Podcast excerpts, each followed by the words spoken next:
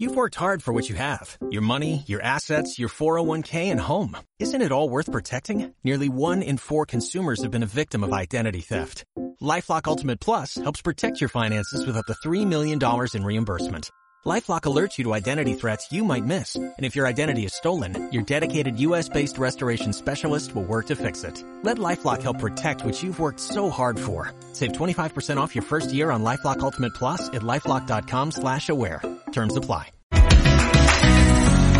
¿Qué tal? ¿Cómo están? Un gran abrazo para todos quienes están siguiendo este podcast, un nuevo episodio el día de hoy. La semana pasada no pude, diversos compromisos lo, lo, terminaron impidiendo, pero de todas maneras estuve con ustedes con el tema de, de, la casa de papel en la quinta temporada, que realmente tuvo muchísimas personas también que escucharon y dejaron su opinión, a, quienes también les agradezco. Pero hoy quiero aprovechar una gran, gran, gran compañía, una muy buena persona, amiga mía, eh, que le he invitado hoy para hablar de un tema que a mí sinceramente me apasiona muchísimo y que además lo he ido descubriendo en el camino en el camino de la vida. Justo hoy estoy a un par de semanas de cumplir 35. Ya no soy tan joven como antes. Claudia Gis, de quien estoy hablando, me conoció en el 2017. Recién cumplió los 30 años por allí, con otros intereses. Y ella lo sabe, ¿no? Otros intereses, la noche, el día a día, esas amanecidas. Realmente era como que vivir el día, vivir el día, que era lo que te ofrecía y, y simplemente eso, luego obviamente trabajar y tener los recursos para poder hacerlo. Pero han pasado tantas cosas que a uno lo van haciendo reflexionar, pensar, darse cuenta de ciertos momentos de su vida en lo que hizo mal, hizo bien, evolucionar, que en todo caso me parece es lo, lo más importante de, de las historias que, que, que, uno termina viviendo. Y quiero conversar con ella acerca, como les decía, de un tema que me apasiona mucho, que tiene que ver con el proceso, el proceso de la vida, disfrutar el proceso en el que te encuentres y, cómo lograrlo.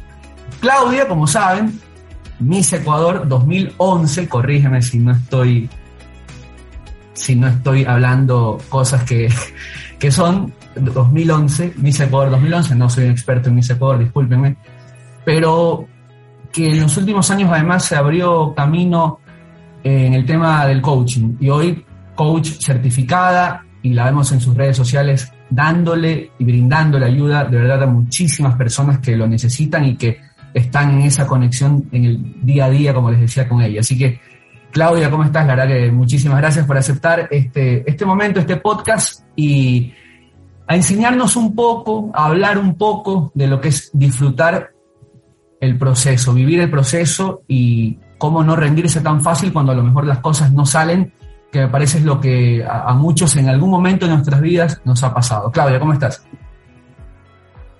Hola Andrés, ¿cómo te va? Qué gusto. Gracias por la invitación a tu podcast. Un saludo a todos los que siguen este espacio.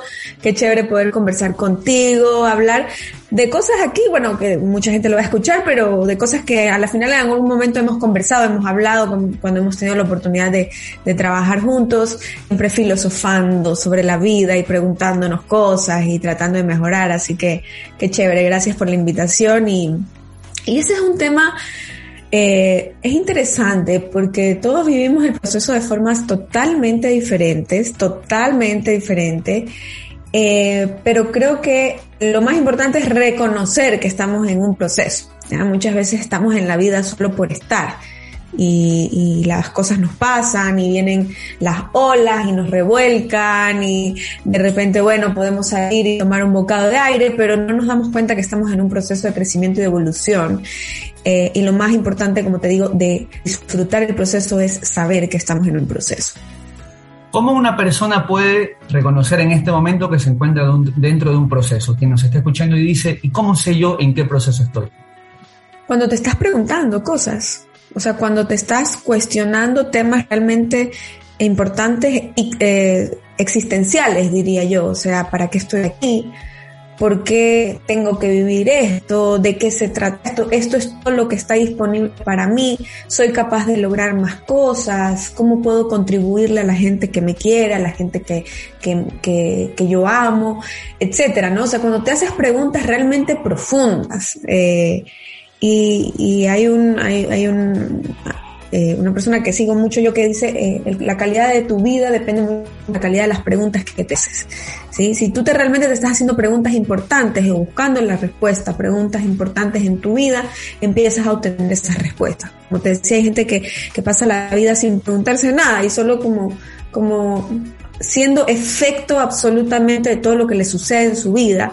Eh, pero cuando te empiezas a preguntar cosas, cuando empiezas a querer saber realmente si esto es lo que existe, como a mí me pasó, por ejemplo, en el 2019, cuando yo cambié el rumbo de todo este tema profesional a, a darme cuenta que el coaching y el guiar y acompañar a personas era mi, mi propósito, yo me preguntaba, oye, esto de estar en redes sociales, esto de tomarme fotos y que si el maquillaje y que si el vestido y que si mis niños y todo, esto es todo lo que hay disponible para mí, o sea, realmente siento que sí, está chévere, está bonito, me llama la atención y todo, pero como que, o sea, ¿hay algo más? ¿Algo más que yo pueda hacer con todo esto que he podido construir a lo largo de, del tiempo, desde el 2011, siendo mi Ecuador y todo? Pero como que llegó en ese punto en mi vida en que dices, oye, o sea, hay algo más que uno puede hacer. O sea, yo, yo veo a la gente triunfando, veo a la gente feliz, veo a la gente viajando, veo a la gente teniendo una vida de ensueño y, y esto es todo lo que hay para mí. No, déjate de cosas, voy a empezar a buscar lo que yo quiero.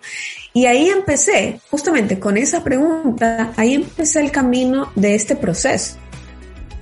¿Y crees que hoy se necesita por parte de las personas más ayuda o es que siempre se necesitó y hoy justamente las redes sociales, el contacto ha ayudado un poco a exteriorizarlo más? Siempre se ha necesitado, siempre, yo creo que siempre.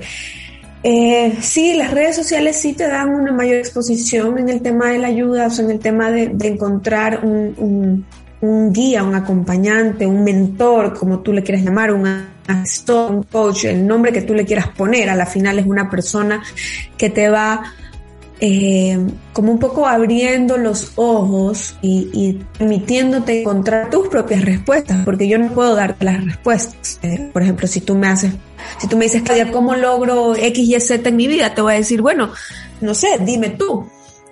Eh, mi tarea es acompañarte a través de justamente preguntas poderosas para que tú puedas ir encontrando cuál es el camino que tienes que hacerte y para eso hay un montón de herramientas. Pero siempre la ayuda ha sido necesaria, o sea, grandes, grandes personas, empresarios, gente como Bill Gates, como eh, el dueño de Apple, o sea, esas grandes personalidades, incluso los actores, los deportistas, tienen sus coaches personales porque, mira, eh, la motivación la motivación se descarga, es como la batería. Eh, la fuerza de voluntad se debilita. Entonces tú necesitas siempre tener a alguien que además de ayudarte y acompañarte, también está creyendo en ti y está creyendo en tu proceso y ve en ti lo que incluso muchas veces nosotros no vemos. Dentro de un proceso, lo que se puede tomar en cuenta o en consideración es cuando una persona va a un gimnasio. ¿no? Una persona arranca un día lunes se toma una fotografía a lo mejor el día miércoles o le dice a su grupo de, amistades o un grupo de personas, compañeros de trabajo que está yendo al gimnasio.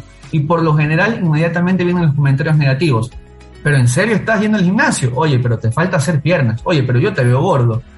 Y hay gente que eso realmente lo desmotiva, se va abajo porque no entiende que esto es un proceso, que no va a conseguir el objetivo del lunes para el viernes, que es realmente un ciclo en el que va a tener que aprender, y yo pongo algunos ejemplos, Claudia, ahora que también yo estoy yendo al gimnasio.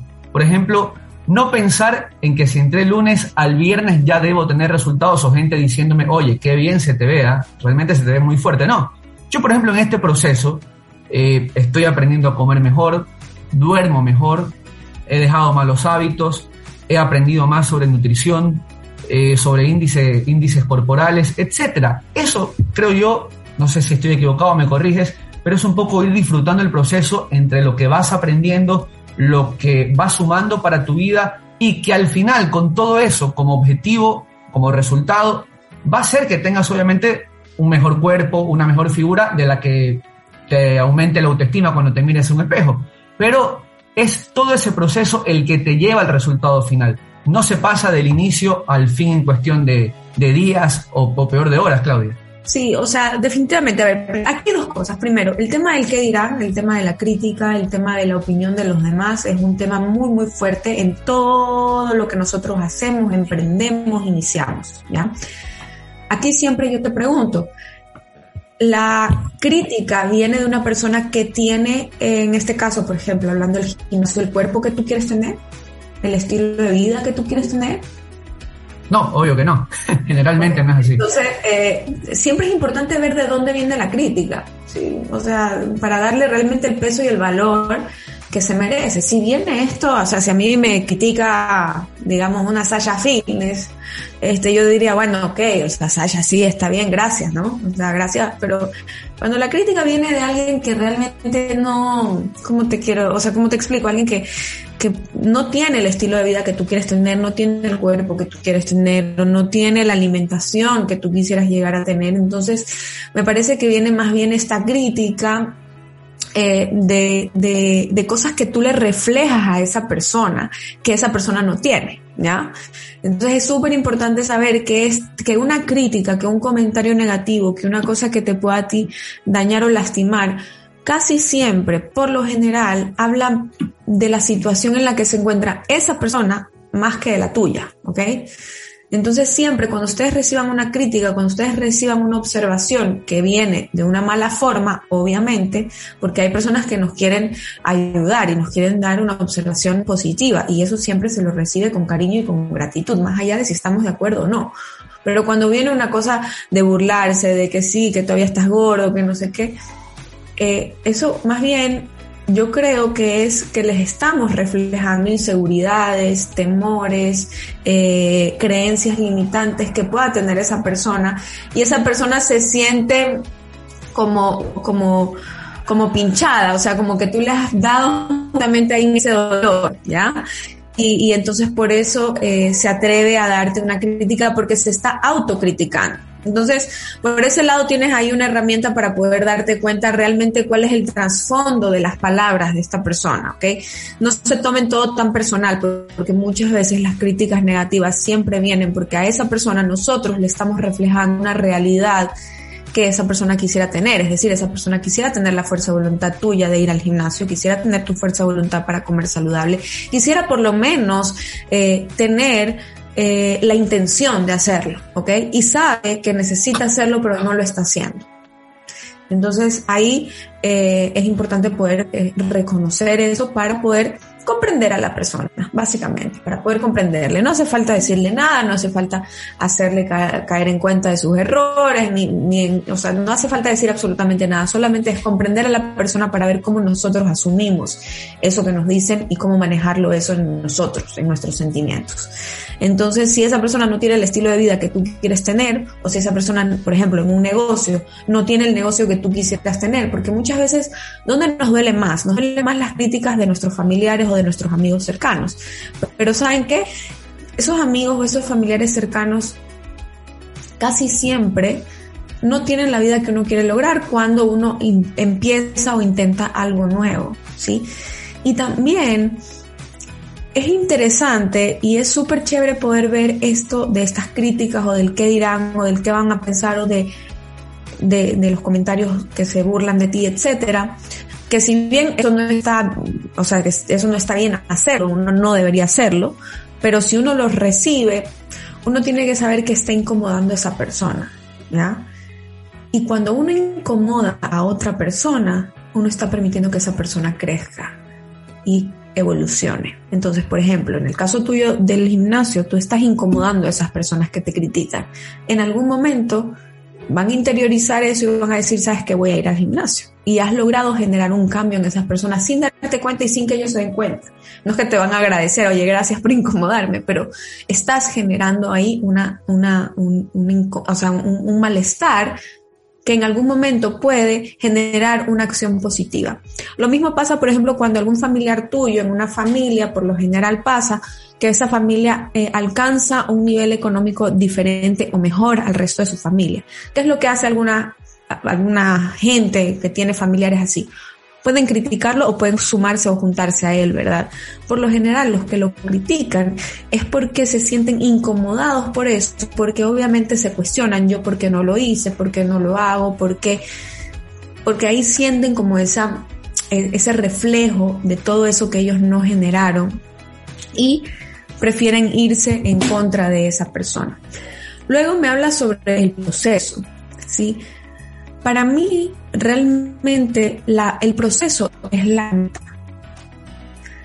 Tú puedes lograr bajar 10 libras o 20 libras, pero también es importante preguntarse, ¿y qué pasa si no logro bajar las 10 libras o 20 libras? Pero en el proceso me voy sintiendo más saludable, voy aprendiendo de índices de masa corporal, etcétera, etcétera, ¿verdad?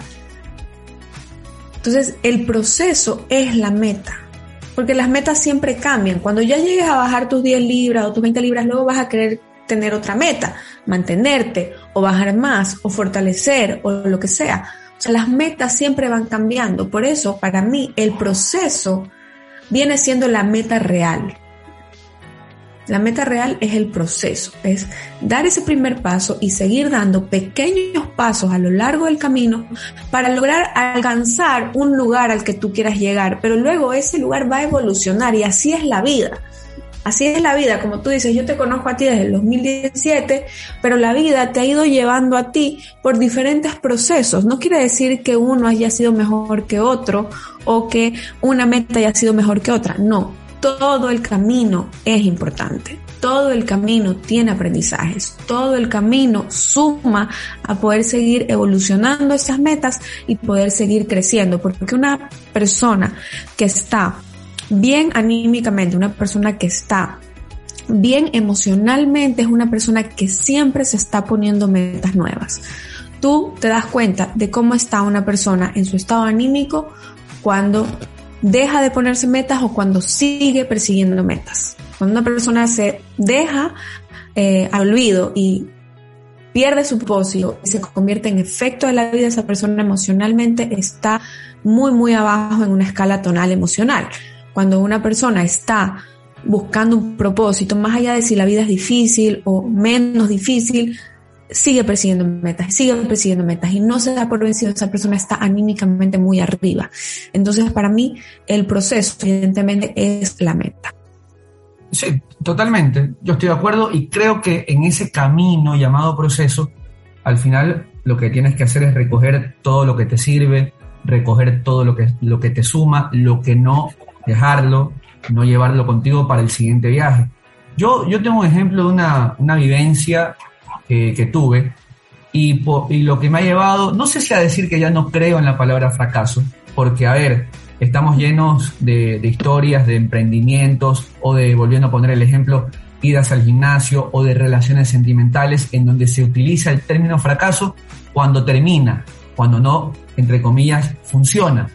Pero yo me he alejado un poco de ese término que, no sé, parece muy resultadista, ¿no? Al final, hablando en términos de fútbol, que solo se mira el resultado final y no lo que pasó en el partido. Pero a mí, por ejemplo, me sucedió algo muy personal. Eh, me, fui a vivir a Quito en el año 2000, 2012, eh, en me fui a trabajar en Gamavisión y estuve dos años y medio allá aproximadamente y la verdad es que no la pasé bien, no me acostumbré a vivir solo, tenía 26, 27 años y, y se me hizo muy complicado por diversos factores, ¿ok? Y la verdad es que allá, eso sí, conocí muchos periodistas, tuve la oportunidad de trabajar en radio en Quito y conocer cómo se trabajaba allá. Y lo más importante, como te decía, es tener contactos en Quito. Cuando yo salgo de Gamavisión, realmente la pasé muy mal porque en mi mente lo único que se repetía es, Andrés, fracasaste, fracasaste. No, no pudiste ser fuerte y quedarte en Quito mucho tiempo más. No aguantaste, fracasaste. Y créeme que fue algo que me duró meses poder salir de ese pozo en el que mi mente no dejaba de repetirme que había fracasado. Ha pasado el tiempo, te estoy hablando que ya casi van a ser 10 años de esa experiencia, y hace poco, por ejemplo, me tocó ser, me tocó ser eh, director de comunicación de Liga Pro. Y cuando llegué, eh, todos esos periodistas que había conocido en Quito me comenzaron a escribir, a llamar, Andresito, qué alegría que estés en ese puesto, Andresito, contigo podemos conversar. Y en fin, la relación fue extraordinaria y cada vez que se necesitaba algo eh, por parte del organismo y en donde yo tenía que comunicarme con los periodistas de Quito, con las radios de Quito, con los medios de la capital, todo fue extraordinario. Yo no era un desconocido, no era una persona que de la nada quería venir, quería venir entre comillas a imponer algo era Andresito, el que había ido en el 2012, en el, que había estado con ellos en algunas reuniones, en partidos de fútbol, que habíamos comido en la esquina. Entonces, luego pensé, claro, en ese momento yo pensaba que ese era mi final, pensé que había fracasado, pensé nunca más me van a contratar, nunca más voy a estar en un canal, qué mal periodista que soy. Pero esa parte de mi vida, haber vivido en Quito, me sirvió para que en esta etapa de mi vida, cuando estuve en Liga Pro, haber podido tener una, relación y un contacto maravilloso con esas personas. Entonces, yo realmente creo, Claudia, que, estamos llenos de ejemplos así en nuestras vidas, pero no nos damos cuenta. Y hasta te digo, relaciones sentimentales donde a lo mejor nos fue mal por alguna razón, pero cuando pasamos a la próxima, esas cosas malas que hicimos, si somos personas de bien, si somos personas que, queremos evolucionar, esas mismas cosas malas que en algún momento hicimos ya no, ya no las repetimos, tomamos lo mejor que tuvimos de esa relación y la aplicamos en la siguiente. Todo sirve, todo suma. Todo, suma, o sea, es que el éxito, por ejemplo, eh, hay una frase que dice el éxito de hoy es la suma de mis fracasos de ayer. Em, y es así, o sea, es que la palabra fracaso la hemos puesto en una, como en, como eh, tiene una connotación de, temor, de miedo, de lo peor que te puede pasar. Y, yo creo que eh, en realidad para mí todo es aprendizaje, eh, es investigación de mercado, si le quieres llamar, cuando sacas un, producto y no te va bien, ya te das cuenta qué es lo que no funciona. y es también el poder de alguna forma entender que a veces nuestras expectativas, ¿sí? Sobre X y Z tema a veces eh, superan eh, la realidad y eso también nos permite a nosotros irnos un poco asentando en lo que tenemos que ir trabajando, en lo que tenemos que ir mejorando, ¿sí? Siempre hay cosas que se pueden mejorar, todo en el camino suma. Eh, lo que tú dices, por ejemplo, de, haberte ido a Quito, de que no fue una experiencia que, que a la final en ese momento, ¿no? Porque el problema es que en ese momento lo vemos como lo peor del mundo, pero no sabemos cuándo luego eso te va a ayudar. A mí me pasó también en 2010, yo me fui antes de participar en mi Ecuador, yo me fui a Colombia a un concurso de belleza y perdí, porque era mi primer concurso y perdí y, y, me sentí muy mal por no haber llegado, no haber logrado lo que yo esperaba, pero todo lo que yo aprendí en esa experiencia lo pude aplicar luego en el Miss Ecuador y sí ganar el Miss Ecuador. Entonces, muchas veces tenemos que pasar por estos procesos, por, eh, por, por, estos momentos que nos retan a mejorar, a crecer, a evolucionar, a expandirnos, para poder recibir en nuestra vida todo lo nuevo que viene y todo lo nuevo que está por venir. Entonces, recuerda también que en temas de energía, en temas de universo, no hay nada que vaya a llegar a nuestra vida si nosotros no estamos preparados. Eso es así. Entonces a veces nos toca primero aprender para luego poder vivir eso que tenemos que vivir.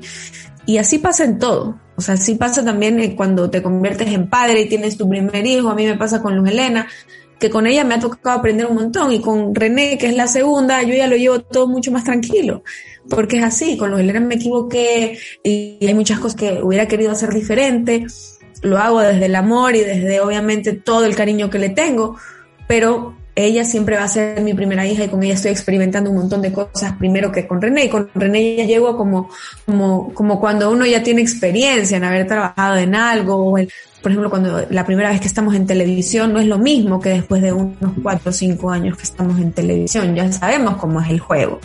Entonces todo es así y todo suma, todo, todo, todo suma. Y si ahorita, por ejemplo, hay alguien que nos está escuchando y está viviendo un momento de fracaso, de dolor, de pérdida, siente que su vida no está bien, que tiene que mejorar, que tiene que cambiar, que lo que le ha pasado ha sido terrible, siempre, siempre, siempre es importante poder ver cómo esto me está aportando ¿Qué tengo de, esta experiencia que estoy viviendo ahorita? ¿Qué tengo que aprender para que no vuelva a suceder? Es como irle poniendo políticas a tu vida. ¿Ya? Cuando en una empresa, por ejemplo, pasa algo que, eh, que termina siendo un error, me voy a inventar, por ejemplo, eh, no lo sé, si aquí hay gente que, sabe de transmisiones de fútbol, por ejemplo, si tú estás como anchor en una transmisión de fútbol y el jefe de piso no te entrega la pauta, el guion o la pauta comercial, ¿verdad? Eh, y hay un error, entonces para la próxima, la política es el jefe de piso siempre tiene que entregarte esa, esa pauta o ese guion, ¿verdad? Eso no puede fallar. Lo mismo pasa en nuestra vida. Si hay algún, algo que pasó en nuestra vida que no ha funcionado bien y que nos ha llevado, entre comillas, a un fracaso, es, ok, ¿qué tengo que aprender de esto para que no vuelva a pasar? ¿Qué tengo que implementar en mi vida para que esto no vuelva a pasar, para que esto no vuelva a suceder? Esto lo puedes aplicar en tu vida amorosa, en tu negocio, en tu empresa, en tu marca personal, en lo que sea. Si hay algo que no ha ido bien, ¿qué puedo yo aplicar ahora para que esto no vuelva a suceder? Y así poder ir elevando nuestros estándares también, ¿no? Los estándares que tenemos para relaciones amorosas, para relaciones de amistad, para el trabajo, para lo que nosotros queremos hacer en la vida, para tu salud también. Si te pasa, tienes algún quebrando en tu salud, ok, ¿qué tengo que hacer para que esto no vuelva a pasar? Y casi siempre, si no el 100% de las veces, siempre sabemos en qué fallamos. Siempre sabemos en qué fallamos. Lo tenemos en la mente, siempre. Yo te, yo te pregunto, si alguien está escuchando en este momento y dice, ok, eh, quiero vivir el proceso, eh, no me voy a apurar, vamos paso a paso, piano a piano, como se dice, ¿cómo, cómo asegurarse para que el ritmo no sea demasiado lento? Porque está bien, hay que vivir el proceso, eso no significa tampoco que te tengas que demorar 30 años viviendo ese proceso. ¿Cómo, cómo hacer para que ese proceso no dure tanto? Ah e, ese, ese es un trabajo de autoconocimiento, Andrés. O sea, es, hay gente que, eso depende mucho de cómo funcionas tú, ¿ya? Cómo funcionas tú. Lo importante sería preguntarte para ti, ¿cuáles son las señales de que estás avanzando a buen ritmo? ¿Sí? ¿Cuáles son las señales de que estás avanzando a buen ritmo? Eh, por lo general, procrastinamos mucho en las cosas que nos generan temor sin saber que le tememos. ¿ya? Entonces, por ejemplo, me estoy inventando, si tú sabes que tienes que hablar más en redes sociales para poder promocionar tu producto, ¿verdad? Pero lo, lo, estás dejando siempre de lado porque dices, bueno, no, y te, y te concentras en hacer otras cosas y te concentras, en, te concentras en hacer otras cosas. Pero tú dices, pero es que tengo que hacer eso y no lo hago y no encuentro el tiempo. No es que no encuentras el tiempo, es que resulta que no es una prioridad para ti porque hay algo ahí que tenemos que trabajar, hay algo ahí que no está, o sea, que no te está permitiendo poder confrontar eso que no te está permitiendo realmente tomar acción ahí, en ese tema de tu vida. Puede ser en ese y en cualquier otro tema de tu vida, ¿ok? Entonces, para poder saber cómo avanzar a buen ritmo, primero es determinar cuáles son los parámetros para ti que signifiquen que tú estás avanzando. Segundo, encontrar un balance importante entre el hacer y el no hacer. A veces pensamos que no hacer es también eh, perder el tiempo. Entonces encuentro muchas veces muchas personas sobresaturadas en el proceso. Entonces, por ejemplo, no sé en qué proceso estás tú ahorita, pero sé que estás en un montón de proyectos, ¿verdad? Entonces, estás en un montón de proyectos y estás haciendo, haciendo, haciendo, haciendo, haciendo, haciendo, y en algún momento te vas a saturar, porque no le estás permitiendo a tu mente, a tu cuerpo y a tu espíritu tomar un tiempo de descanso para encontrar y reconectar nuevamente con la creatividad que es lo que en un momento también te permitió poder tener todas esas ideas que estás teniendo. Pero, ¿sabes, Claudia? Que yo sí me hubiera, o sea, yo sé que estábamos hablando de ejemplos, pero ah, yo he pensado mucho en ese tema. No, trato de no enfocarme 100% en obviamente todo lo que hay que hacer con tema trabajo, que es importantísimo, pero por ejemplo, casi todas las semanas voy al cine. Me, me, me tomo un tiempo en las noches para ir al cine, ver una película, en casa ver un documental, o sea, cosas que te hagan pensar, cosas que, eleven tu creatividad, leer un libro, eh, observar una charla por internet, comprar un curso, porque estoy de acuerdo contigo, creo que dedicarle 100% el tiempo a lo que es trabajo, trabajo, trabajo, en algún momento te va a saturar y es peligroso. Hay que dedicarle, y me quedo con esa frase, tiempo a la creatividad. Sí, y sabes qué, pero yo sé que tú lo aplicas, evidentemente, pero hay gente que no lo aplica. O sea, hay gente que se siente mal de darse un tiempo en su proceso de poder simplemente estar en ese proceso y reconocer ese proceso. a interiorizar ese proceso. O sea, a mí me pasa mucho, eh, y lo digo con total honestidad porque yo no pretendo ser perfecta ni mucho menos, a mí me pasa mucho que como mi teléfono es mi, mi, mi, oficina, o sea, yo, yo trabajo en el teléfono, estoy en redes sociales todo el tiempo, me pasa que a veces me cuesta estar cinco minutos sin el teléfono sentada sola. Sí, también a mí, ¿eh? por si acaso. Me genera ansiedad, ¿ya? Entonces, esas incomodidades, ponerte a ti mismo en, ese, en esa incomodidad de descansar, de soltar, de dejar ir, de parar un momento, te permite poco a poco ir interiorizando lo que estás pasando, lo que estás viviendo, porque lo importante no es la meta, es el camino. Y si tú solamente estás viendo la meta y no disfrutando, te voy a poner un caso propio, mío, 100% real, y creo que esto no lo he hablado nunca antes. Cuando yo fui a Miss Universo en el 2011, yo fui a Brasil, era la única vez que yo iba a tener esta posibilidad de ir a Miss Universo en un evento mundialmente reconocido y vivir toda esa experiencia. Yo estaba tan enfocada en clasificar que te puedo decir que hay pocas cosas que yo recuerdo del proceso. O sea, tenía tan poca conciencia de lo que estaba viviendo que no lo recuerdo. Que no me puedo acordar visitas, gente, caras, comida, sabores, olores. Y eso es algo que ya hoy en día no me lo permito.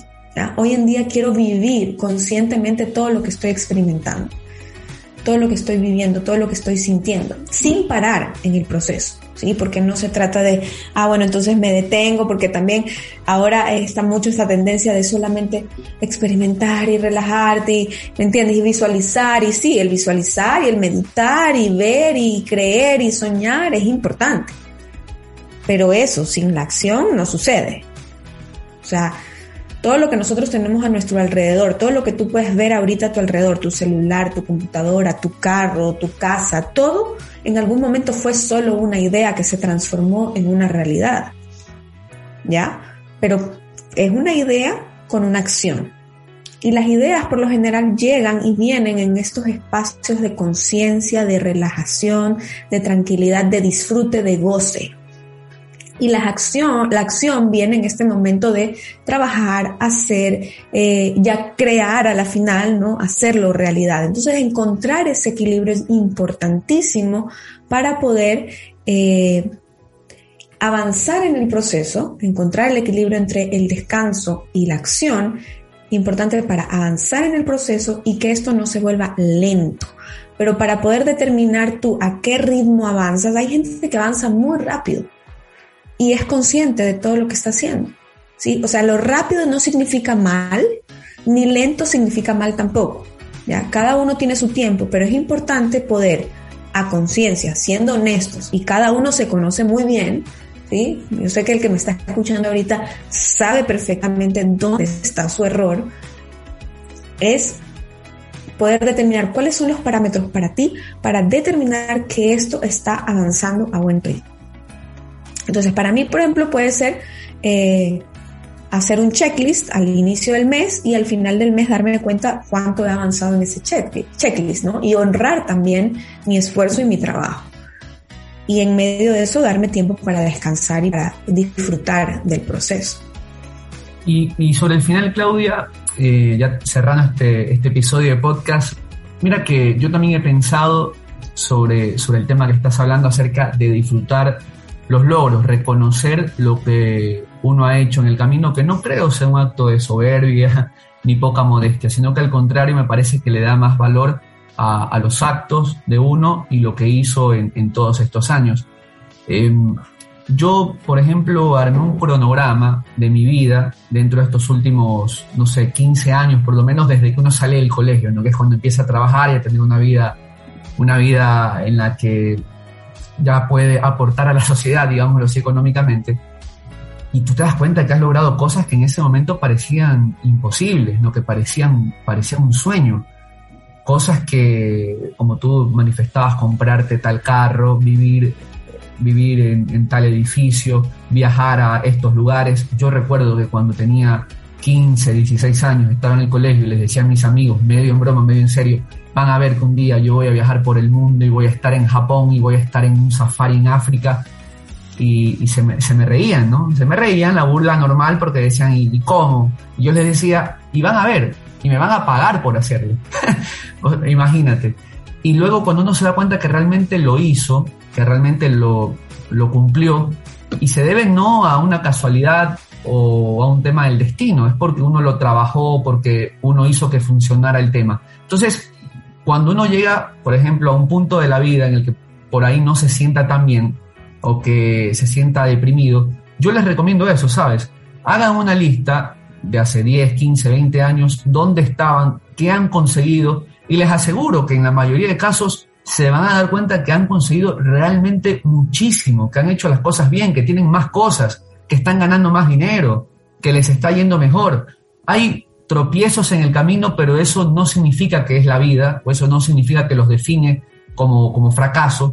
Son momentos que yo prefiero, Claudia, y les digo también a las personas que escuchan, prefiero vivir en esta montaña rusa del éxito y el fracaso a quedarme 20 años, 30 años ganando el mismo sueldo sin que nadie me vea con el mismo carrito y listo. O sea, prefiero vivir en esta montaña rusa sin saber lo que hay mañana, como decía, como decía el personaje de DiCaprio en el Titanic. Ya, ¿te acuerdas en la cena? Dijo, ayer estaba durmiendo abajo de un puente y hoy estoy aquí cenando en este barco con las personas más ricas del mundo. Prefiero eso, ¿sabes? No saber no saber qué va a deparar el futuro, pero obviamente desde el trabajo, desde la aventura, desde arriesgarme, no porque me va a llegar un día el ticket del Titanic, no, porque seguramente fui al puerto, lo busqué, lo compré, me arriesgué y, me parece que, hacia allá debemos apuntar al final. Sí, lo que dices es hermoso, o sea, de verdad, primero, eh, reconocer tus logros, eh, como lo dijiste, no es un acto de soberbia, el no reconocer tus logros es un acto de falsa humildad. no sean falsos humildes, reconozcan sus logros, porque no hay mayor humildad en este mundo que poner al servicio del resto lo que tú has logrado, porque cuando tú logras algo, tú le estás demostrando a otros que es posible también, que es posible hacerlo también. Y esto va desde lo más pequeño hasta lo más grande que puedas lograr. Y efectivamente, sí, es importante poder eh, tener esta alma aventurera como la tuya, ¿no? Que también es importante vivirla en equilibrio, ¿sí? En equilibrio de, eh, porque conozco también a muchas eh, mujeres, yo trabajo mucho con mujeres, que tienen alma de aventureras y que quieren vivir todo en la inmediatez, ¿sí? Y quieren lograrlo todo hoy y todo rápido y entonces no se permiten poder plantear la estrategia correcta. ¿ya? La estrategia correcta de hacia dónde quieres ir, qué quieres lograr, cómo quieres vivir y sobre todo cómo te quieres sentir, porque no es tanto, muchas veces uno está en, eh, persecución de la felicidad, pensando que el carro te da la felicidad, la casa te da la felicidad, el proyecto, el dinero, etcétera. No es tanto lo material, es mucho más importante poder determinar exactamente cómo te quieres sentir cómo quieres sentirte cuando tú logres X y Z cosa. ¿ya? Entonces, salir de la zona de confort es extremadamente importante para poder seguir creciendo, poder seguir desarrollándose y poder seguir evolucionando en equilibrio con saber exactamente cómo quieres sentirte y a dónde quieres llegar. Entonces, eh, es hermoso poder reconocer tus logros y poder seguir eh, como te dije, cazando estos nuevos, estas nuevas metas, estos nuevos propósitos que van evolucionando a lo largo de la vida y poder graduarse de los sueños, ¿ya? Porque los sueños están para vivirlos y para disfrutarlos y para poder graduarnos y decir, ok, ahora voy al siguiente y voy al siguiente y voy al siguiente. O sea, tú tenías tu sueño de, eh, de irte a, Rusia, no lo sé, o a, o a o África y trabajar viajar a Japón, en fin, o sea, es, viajar por el mundo y te has ido graduando de estos sueños. Y entonces eso solamente te dice que, primero, eres capaz de lograrlo y segundo, no existe un número limitado de sueños o de metas por lograr. No es que, no, esto no es como eh, la, el, genio de la botella que te dice, te, tengo solo tres deseos. No, así no funciona el mundo, ni el universo, ni la energía, ni el espíritu. Nosotros eh, tenemos capacidades infinitas de lograr cosas en nuestra vida, infinitas. La que tú quieras la puedes lograr. Teniendo la meta clara, teniendo también eh, como te digo, estos equilibrios, tanto en lo que quieres lograr y cómo te quieres sentir, en tu propósito, en tu meta, en lo que quieres vivir y disfrutar y permitirte ser consciente del proceso.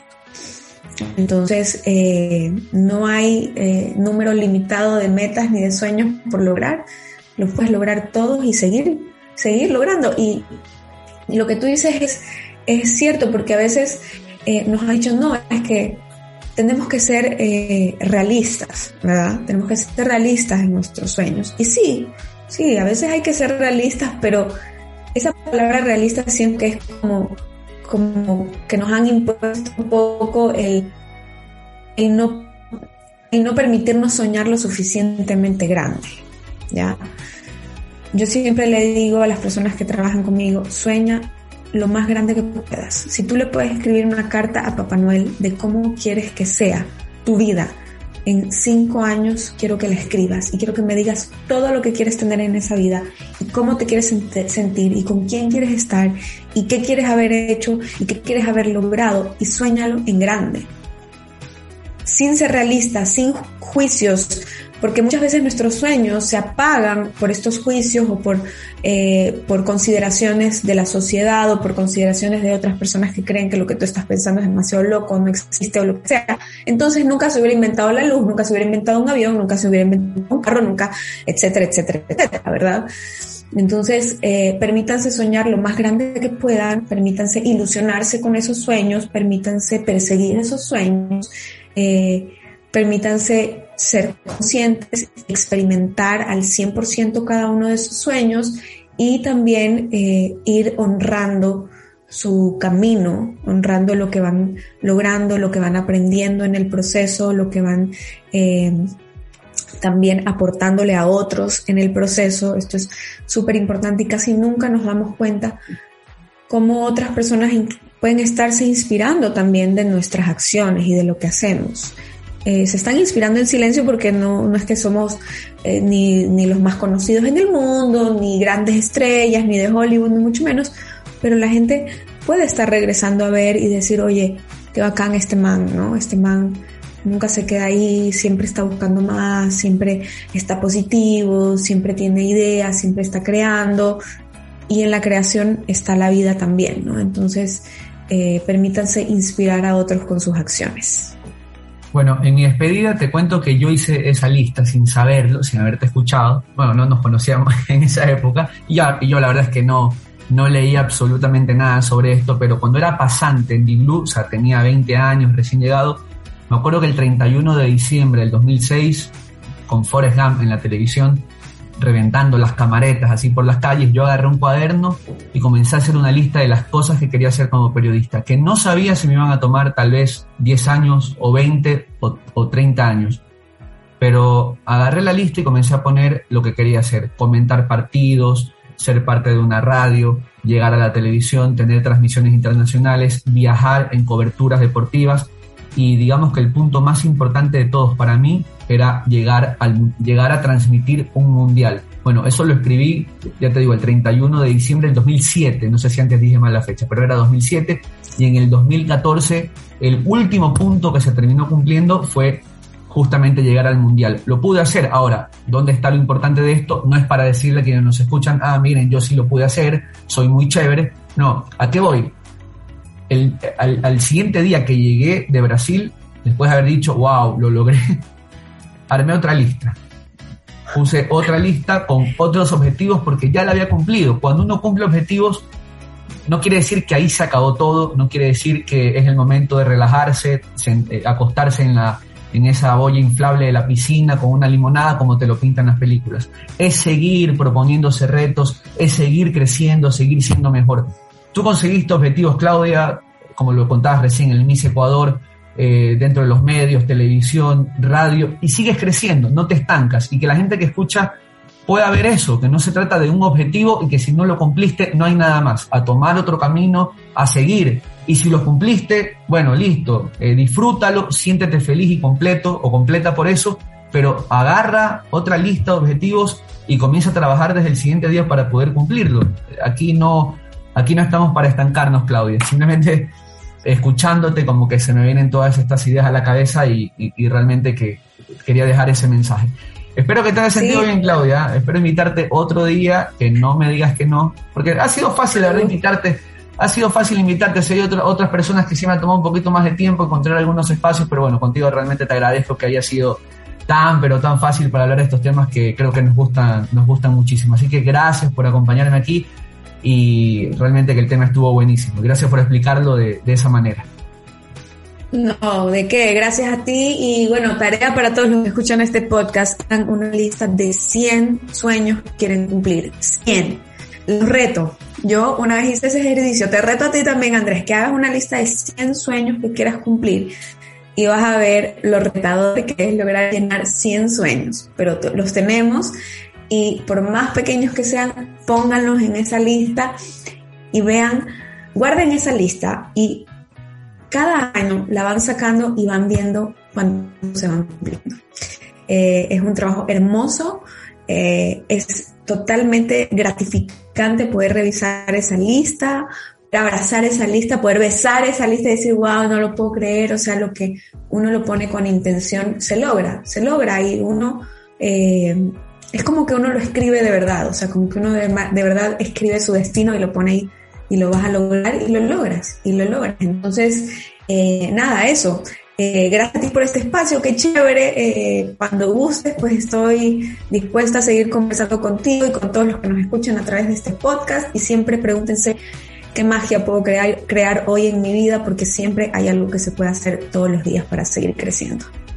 Bueno, muchísimas gracias, Clau. Un abrazo y gracias a las personas que estuvieron escuchando hoy este podcast. Gracias, en serio, gracias por todos sus mensajes. Eh, la pueden seguir a Claudia, arroba Claudia Chis, ¿verdad? Así es. ya saben, me pueden escribir también a mí, como lo han venido haciendo todas estas semanas, desde que, digamos, reestrenamos o reinauguramos este, este podcast en mis cuentas, ya sea de Twitter o de Instagram, arroba Andrés Ponce 28. Un abrazo, chao. Hasta la próxima, gracias por estar allí del otro lado.